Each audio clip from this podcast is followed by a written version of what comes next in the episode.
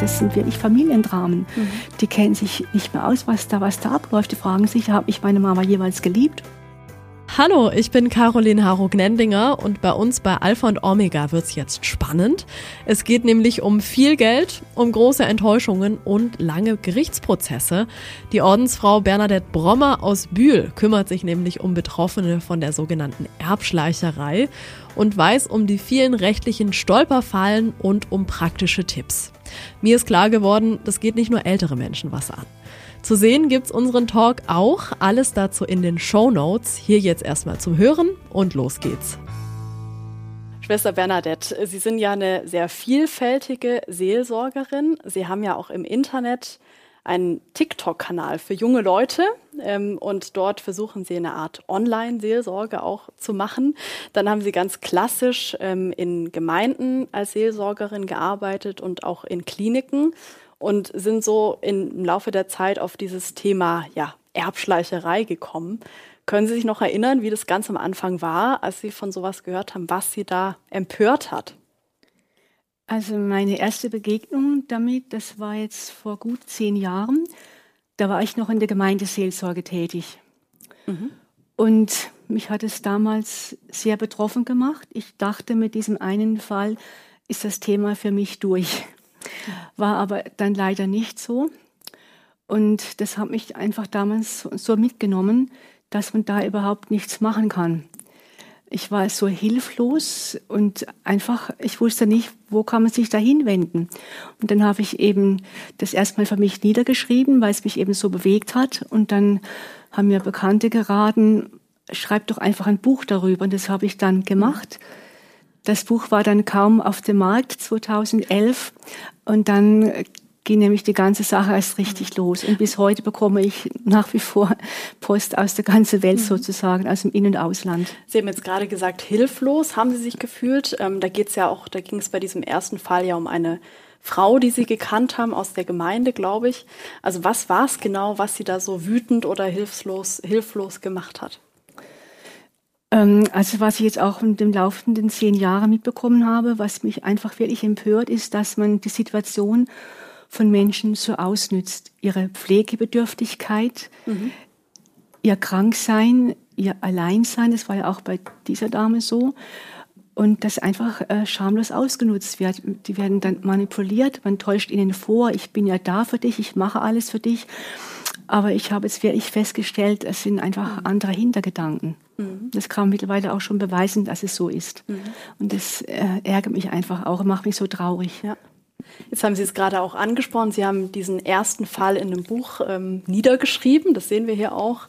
Das heißt, willenlos, wehrlos abgezeugt, also klare Worte.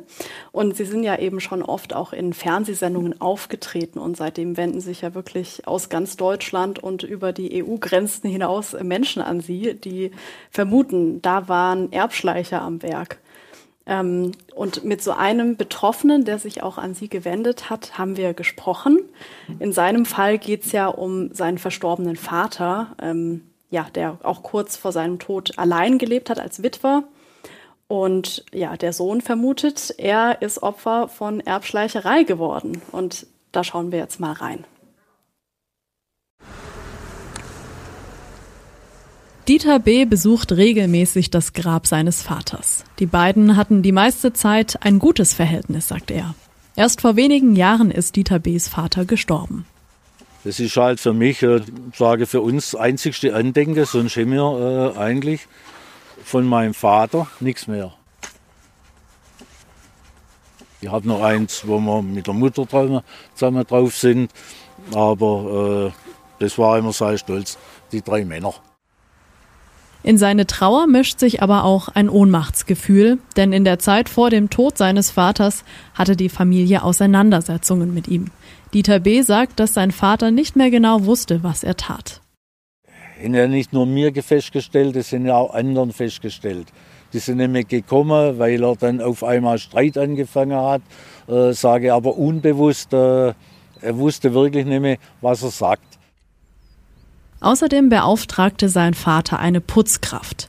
Deren Familie gewann immer mehr das Vertrauen seines Vaters. Das sieht Dieter B. im Nachhinein kritisch. Weil Dieter B. Einsicht in das Konto seines Vaters hat, bemerkte er, dass sein Vater plötzlich viel Geld vom Konto nahm. Also mein Vater hat eher weniger Geld ausgegeben wie viel. So war es normal. Er hat es zusammengehalten, hat immer Angst gehabt, wenn er zuerst geht vor meiner Mutter, dass sie auf meine Mutter aufpasst, die gibt so viel für den Friseur aus oder sonst wo. Und was er jetzt gemacht hat, das ist äh, für uns nicht nachvollziehbar. Und sein Vater verkaufte dann auch noch sein Haus an die Familie der Putzkraft. Zu einem viel zu niedrigen Preis, wie Dieter B. findet. Und das, obwohl Dieter B.s Kinder später das Haus erben sollten, laut Testament. Als sein Vater starb, war besonders eins unklar. Wem gehört das Haus? Dieter B. will gerichtlich klarstellen, dass sein Vater am Lebensende nicht mehr zurechnungsfähig war und beim Verkauf des Hauses von der Familie der Putzkraft über den Tisch gezogen wurde. Wir hatten das versucht, der Staatsanwalt hat es eingestellt äh, unsere Klage und äh, inzwischen klagen eigentlich die andere Seite gegen meine Kinder. Das kostet Nerven. Was Dieter B. vermutet, nämlich dass sein Vater übers Ohr gehauen wurde, konnte er bisher nicht nachweisen. Ob sich dieser Streit ums Erbe wieder ins Lot bringen lässt, das ist noch offen. Das Ganze ist immer noch vor Gericht. Ja, es geht in seinem Fall also um viel Geld, um das Haus seines Vaters und er hat uns auch noch gesagt, um persönliche Gegenstände, die wahrscheinlich aus dem Haus verschwunden sind. Und um diese große Frage, wie kann es sein, dass jemand eigentlich vorher Fremdes plötzlich so viel vom Erbe abbekommt? Ähm, ist es so eine typische Frage, mit der Menschen auf sie zugehen? Gut, es geht nicht immer nur um das Geld, natürlich auch. Äh, vor allen Dingen gibt es ja auch die emotionalen Schäden, die seelischen Schäden. Ich kann mich noch erinnern, da hat mir eine Frau aus den USA geschrieben, der Fall ist schon fast 30 Jahre jetzt, mhm. liegt 30 Jahre zurück. Und sie hat heute noch nicht verarbeitet, dass sie sich nicht verabschieden konnte von ihrer Mutter. Also geht es auch schon darum.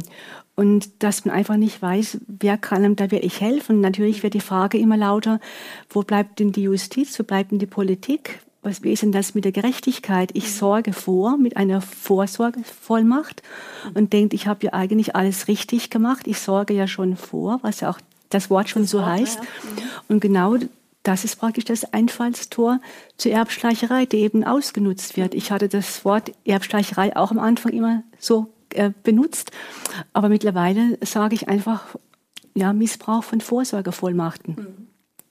Haben Sie da vielleicht noch so ein Beispiel, ein weiteres, außer das, was wir gerade gesehen haben, wie ähm, eigentlich sowas ähm, passieren kann, Erbschleicherei? Was ist da den Betroffenen noch so passiert? Haben Sie da noch so eine, ein Beispiel im Hinterkopf? Ja, also ein älterer Herr, der hat schon lange Jahre an äh, Parkinson gelitten. Dann ist seine Frau gestorben und hat natürlich sehr gelitten unter der Einsamkeit, obwohl sein Bruder für ihn da war und auch die Leute, die im Haus wohnen, mhm. haben sich wirklich lieb um ihn gekümmert.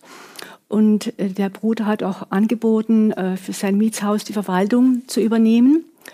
Und er hatte auch schon die Vorsorgervollmacht für den Bruder mhm. und auch für seine verstorbene Frau schon gehabt. Das war eigentlich alles geregelt. Es waren keine Kinder da. Also er war eigentlich schon der Erbe. Der Bruder dann. Der Bruder, mhm. genau. Und dann hat äh, eben der Mann eine Frau kennengelernt. Kein Mensch weiß, wie mhm. das gegangen ist. Mhm.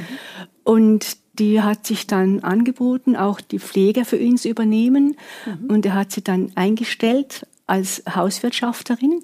Und dann hat eben der Bruder gemerkt, dass sie ihm ein, Auto gekauft hat und äh, Geld geschenkt hat. Es ging schon 10.000 Euro sowas. Mhm. diese Summe reden wir da und auch Schmuck von der verstorbenen Frau gegeben hat. Mhm. Also ging es quasi von seinem Bruder, der alleinstehend dann war, mhm. an diese ähm, äh, ja, Putzhilfe oder, oder an Pflegehilfe war es, ne? Mhm. Wie man es nennt. Mhm.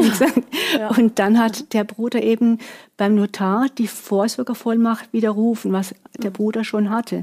Ja. Und die haben dann auch noch ein, ein ähm, nervenärztliches Attest dazu gelegt, also dass er voll justierfähig ist, testierfähig ist. Mhm. Und das heißt Bruder, also quasi zurechnungsfähig. Zurechnungsfähig. Ne? Und mhm. dann hat der, der Bruder gedacht, also das kann so nicht stimmen, weil erstens mal hat sich der Bruder auch verändert. Er hatte immer auch Hilfe gebraucht. Ja. Und durch die vielen Geldgeschenke, was ja auch ein bisschen mhm. unnormal ist, so einer fremden Frau, und dass sie eben ihm jetzt die Vorsorgevollmacht entzieht. Dann hat er eine Kontrollbetreuung beantragt. Es ist abgelehnt worden aufgrund dieses Gutachtens. Kontrollbetreuung, das müssen Sie vielleicht dass man diese fremde mhm. Frau eben äh, ja überwacht, ob das denn einfach mhm. Sein kann, dass die jetzt da das ganze Regime da führt und ja. so viel Geld mhm. abhebt, obwohl der mhm. Bruder ja die Vorsorge mhm. hat eigentlich. Und dann ist der Bruder eben gestorben, es ging ums Erbe. Mhm. Und dann ist eben der Bruder dazugezogen worden. Und dann hat er zum ersten Mal dieses Attest zu lesen bekommen, dieses, dieses äh, nervenärztliche Gutachten. Mhm.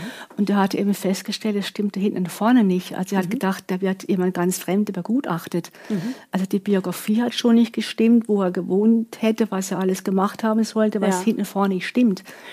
Und, und es war äh, dann dafür quasi ausschlaggebend, dass dann diese Vorsorgevollmacht geändert werden konnte, dieses dieser Attest. Dieses, was aber mhm. hinten und vorne nicht gestimmt hat, das mhm. hat er ja angezweifelt und hat es erst eben nach dem Tod ja zu Gesicht bekommen. Ja. Natürlich war das Testament auch schon geändert, alles auf diese Frau. Ah ja, okay. Also mhm. das sind so typische Und Fälle eigentlich. Ist ja. passiert, so, obwohl ja. ja alles eigentlich schon geregelt war. Mhm.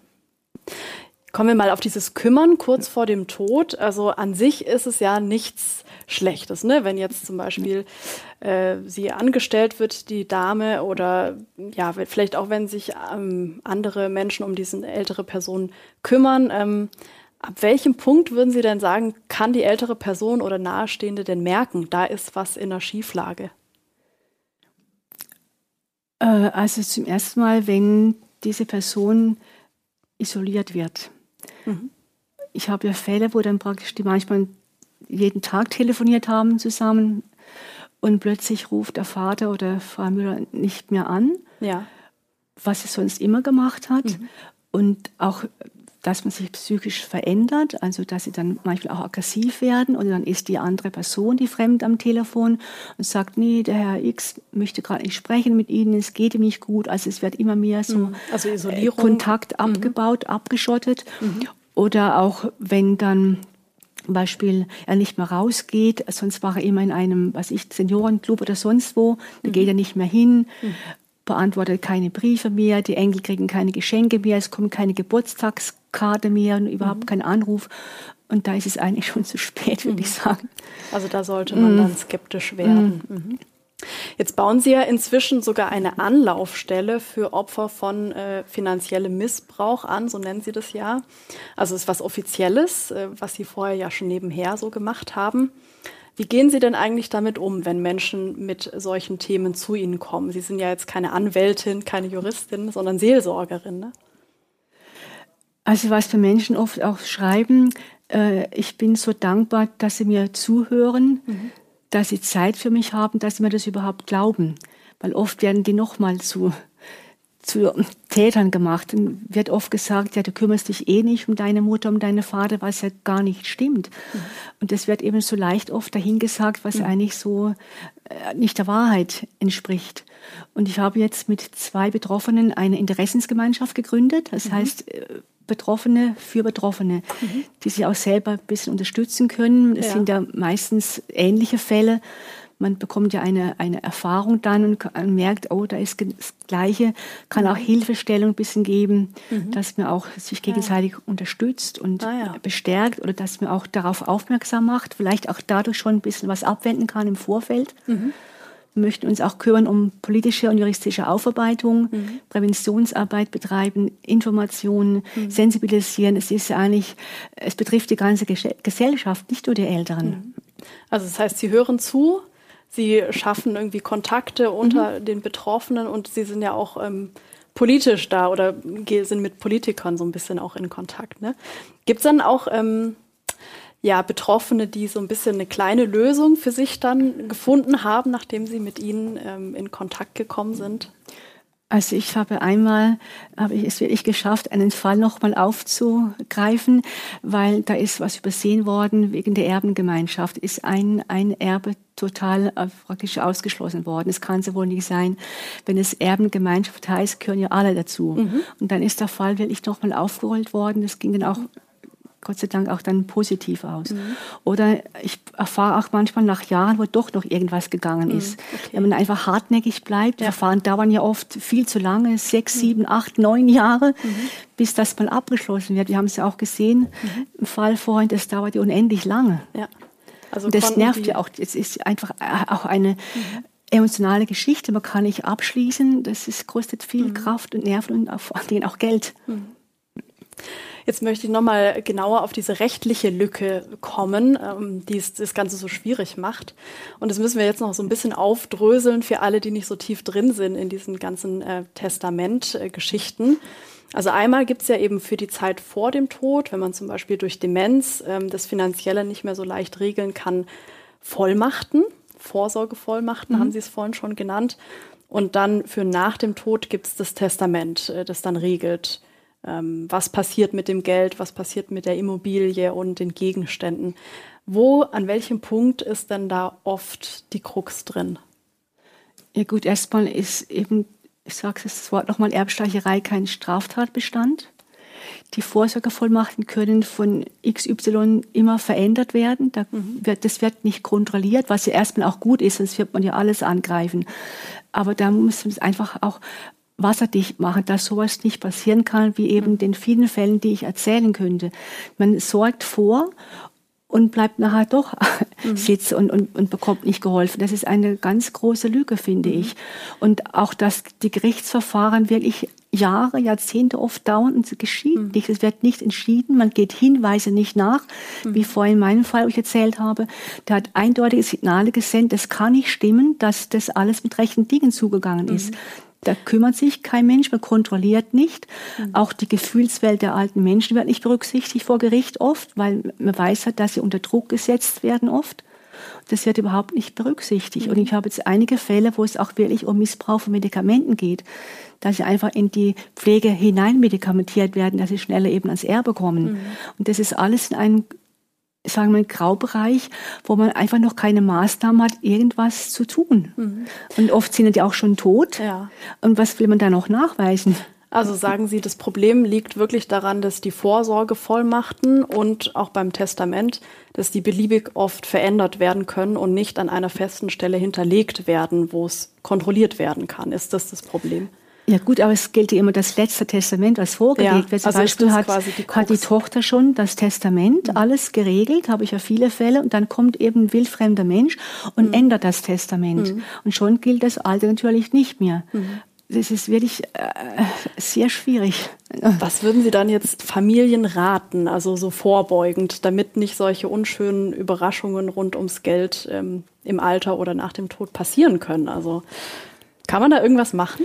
Gut, es gibt es keine hundertprozentige Lösung, aber ähm, es ist auch kein juristischer Rat. Ich bin keine Anwältin, aber ich kann es aus der Erfahrung heraus sagen, wie ich es machen würde. Mhm. Ähm, ich würde zum Beispiel alle Vorsorgevollmachten nur unter Zeugen machen. Auch wenn es keine gesetzliche Betreuung ist, würde ich sie beim Notar hinterlegen, auf jeden Fall. Mhm.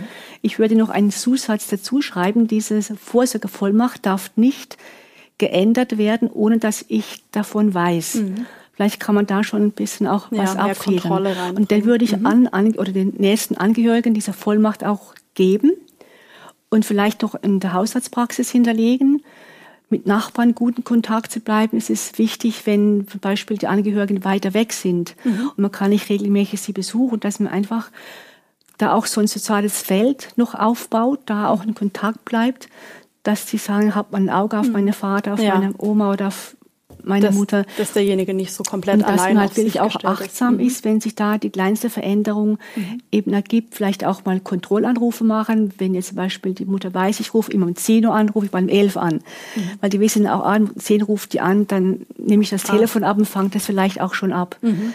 Und vielleicht kann man auch zwei zwei Bevollmächtigte einsetzen, dass die sich gegenseitig ein bisschen kontrollieren. Mhm. Man kann bei der Bank vielleicht was hinterlegen oder auch einen Betrag bestimmen. Es kann monatlich nur so ein Höchstbetrag abgehoben werden oder mhm. wenn das eine ja, wenn man da einfach mit, ja. mit, der Bank auch in Kontakt bleibt und die mhm. auch ein Auge drauf haben. Das setzt natürlich alles so ein bisschen voraus, dass wirklich die Angehörigen, also mit, also die ältere Person äh, mhm. äh, mit der Familie und den Nachbarn und so weiter gut sich äh, wirklich gut austauscht ja, und auch schon ja. mal diese ja, Themen, die so ein bisschen tabu sind, ja. Geld und Tod anspricht. Also wie kann denn das gelingen, genau. dass man diese Scheu vor diesen Themen ähm, ablegt und einfach mal sagt, jetzt müssen wir Klartext ne-, reden?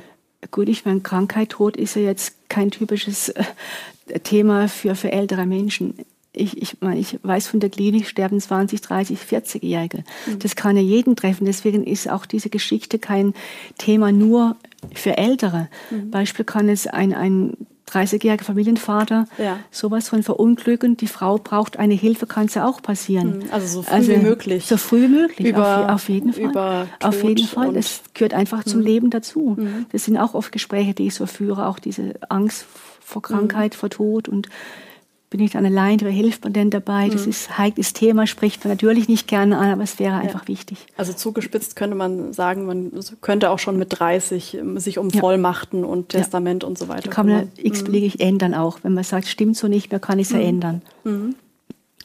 Wenn es jetzt so grundsätzlich um Erbstreitigkeiten geht, äh, sagt man ja auch, es geht da nicht immer nur ums Materielle, sondern auch so ein bisschen um die Liebe der Eltern, ähm, die sich da vielleicht so ein bisschen ausdrückt. Ist das auch manchmal ein Thema in Ihren Gesprächen mit den Betroffenen?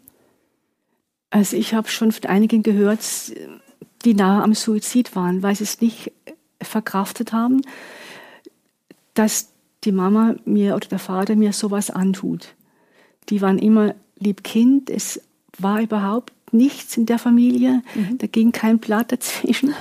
Und plötzlich innerhalb von ein paar Wochen, Monaten stimmt nichts mehr. Weil dann durch das mit dem Erbe wildfremde äh, Menschen erben dann geht. praktisch, mhm. Äh, was mir schon längst eigentlich zugesagt waren und wo ich sie auch schon hinterlegt hatte, mhm. ein Notareis, das, das, das, das sind wirklich Familiendramen. Mhm. Die kennen sich nicht mehr aus, was da, was da abläuft. Die fragen sich, habe ich meine Mama jeweils geliebt? Was bin ich denn? Wer bin ich denn? Es geht wirklich um Existenzfragen. Also, also das sind schon. Und wie gehen Sie da als Seelsorgerin mit um? Also wenn jetzt gerade Sie merken, ne, da gibt es Menschen, die das, ähm, das Geld auch sehr verknüpfen mit der Liebe der Eltern. Also was sagen Sie da als Seelsorgerin auch? Gut, das sind natürlich erstmal sehr viele Gespräche. Auch im Gespräch ändert sich ja schon manchmal die Sicht. Mhm. Ich habe auch schon so Abschiedsfeiern gemacht, nachgeholte Abschiedsfeiern, wo sie nochmal der Mama sagen könnten, also Mama, warum machst du das? So ein Gespräch mit der Mutter nochmal zu führen, nochmal da in Kontakt zu treten und das alles nochmal ja, auszusprechen, so. mhm. dann bewusst auch vielleicht abschließen zu können, auch vielleicht mal einen Stein hinzulegen für das Schwere, aber auch das Schöne, was ich auch bekommen habe. Und vielleicht auch in Richtung Verzeihung vielleicht ein bisschen zu gehen. Das ist erstmal der dritte Schritt. Mhm. Aber einfach sie zu bestärken, nicht alleine zu lassen mhm. und einfach ja, ihnen da Hilfestellung zu geben, mhm. da zu sein einfach. Oft kann man gar nicht mehr machen. Egal dann, ob sich der Fall noch löst, juristisch, oder ja. ob es dann so bleibt, wie es ist, ja. und man mit diesem eventuellen Erbschleicherei ähm, Dass sie mit sich auch in Frieden kommen, weil sie machen sich ja auch selber verrückt und krank. Mhm. Dass sie einfach für sich jetzt sorgen müssen, weil mhm. das kann man nicht mehr zurückholen. Da geht rechtlich nichts mehr, da geht auch menschlich nichts mehr. Dass sie einfach für sich jetzt sorgen müssen mhm. und um sich kümmern. Sie sind jetzt ja Ordensfrau und leben wahrscheinlich sehr bescheiden äh, in München im Kloster St. Gabriel. Ähm, können Sie sich trotzdem oder haben Sie trotzdem selbst auch privat was mit dem Thema Erben zu tun? Also vielleicht in Ihrer Familie, vielleicht gab es da auch äh, so ein Erbthema oder vielleicht im Kloster, dass da Erben auch eine Rolle spielt. Also privat eigentlich überhaupt nicht. Wie gesagt, das Thema war für mich komplett fremd. Ähm, und wir haben ja auch im Orden ein Gelübde der Armut. Also wir verzichten auf Nutznießung, auf Verwaltung von Gütern. Mhm. Also das ist bei uns eigentlich alles Gott sei Dank geregelt. also Sie müssen sich nicht darum Nein. kümmern oder haben auch keine Probleme gehabt, wenn es vielleicht um das Erbe Ihrer Eltern geht oder so, gab es da? Nein, das hatte ich jetzt auch miterlebt durch den Tod meines Bruders. Das war überhaupt kein Thema. Also mhm. es geht auch so. Also. Sie können sich also trotzdem auch in die Betroffenen gut reinversetzen. Kann ich mich so sehr gut reinversetzen, auf mhm. jeden Fall. Was würden Sie so zum Abschluss auch noch mal sagen? Also was dieses Thema Erbschleicherei, was Sie vielleicht auch noch mal besonders bewegt hat. Jetzt seit seit zehn Jahren sind Sie ja schon dabei, ne? Aber mhm. etwas, wo Sie so zum Schluss sagen, Mensch, das ähm, haben Sie jetzt für sich auch nochmal mitgenommen von, durch diese ganzen Gespräche mit den Betroffenen? Also was mir immer wieder gesagt wird, ähm, dass man einfach nicht richtig weiß, wo ich Recht bekomme. Das beschäftigt mich wirklich und auch die Betroffenen, weil man auch, das geht auch oft nichts weiter. Das zieht sich unendlich hin, diese Themen. Man kommt zu keinem Abschluss. Und das ist halt wirklich. Weil sich die Prozesse so lang ziehen, oder? Ja, und man kann einfach nicht abschließen damit. Es hängt irgendwie so in der Luft. Und man wird immer wieder konfrontiert, immer und immer wieder und kann einfach nicht mal ein Ende setzen, mhm. weil es einen immer wieder einholt. Und das ist schon sehr nervenaufreibend. Mhm. Ich weiß auch, mich hat lange Zeit immer eine Familie besucht, älteres Ehepaar. Und weil die auch sehr darunter litten, dass ihr Bruder auch so schnell unter die Erde kam, wo auch die Todesursache bis heute nicht geklärt war. Und plötzlich haben die sich nicht mehr gemeldet. Ich habe dann die Angehörigen dann diese, dieses ältere also Ehepaar Betroffenen mhm. bei Ihnen quasi. genau mhm. und ich habe dann geschrieben kam keine Antwort die Telefonnummer hat nicht gestimmt also mhm. ich befürchte dass die sich was angetan ich weiß es nicht weil die mhm. waren immer regelmäßig da haben geschrieben zu mhm. Weihnachten ich habe nichts mehr gehört das setzt mir noch heute mhm. zu was da auch Menschen kaputt gemacht werden durch solche Geschichten bis bis in bis in Suizid hineingetrieben werden Vielleicht noch so zum Schluss. Ähm, Gibt es auch etwas, was Ihnen besonders ja, Hoffnung gemacht hat, was Sie in den Gesprächen gesehen haben? Ganz kurz. Ich denke, es lohnt sich auf jeden Fall zu kämpfen, auch wenn es über Jahre geht, was nicht leicht ist. Aber ich würde einfach ermutigen, bleiben Sie dran, nicht aufgeben und hoffen Sie, dass sich irgendwas noch bewegt. Da vertraue ich einfach auch drauf. Mhm. Vielen Dank, Schwester Bernadette Brommer, die Ordensfrau, die sich darum kümmert, wenn ja mal Geld und Erbschleicherei die Seele ins Ungleichgewicht bringen. Übrigens, Alpha und Omega, mehr als du glaubst, ist ein gemeinsames Format der katholischen Bistümer Rottenburg, Stuttgart und Freiburg und des evangelischen Medienhauses Stuttgart. Zu sehen sind die Sendungen bei den privaten Fernsehsendern in Baden-Württemberg und auf Bibel TV und auf YouTube. Weitere Infos finden Sie unter kirchenfernsehen.de und kipp-tv.de. Wenn Sie Fragen, Wünsche und Feedback haben, schreiben Sie uns gerne an podcast.kipp-radio.de. Und wenn Ihnen diese Folge mit der Ordensfrau Bernadette Brommer gefallen hat, wie wäre es mit der Podcast Folge 3 darüber, warum Menschen heute noch ins Kloster gehen?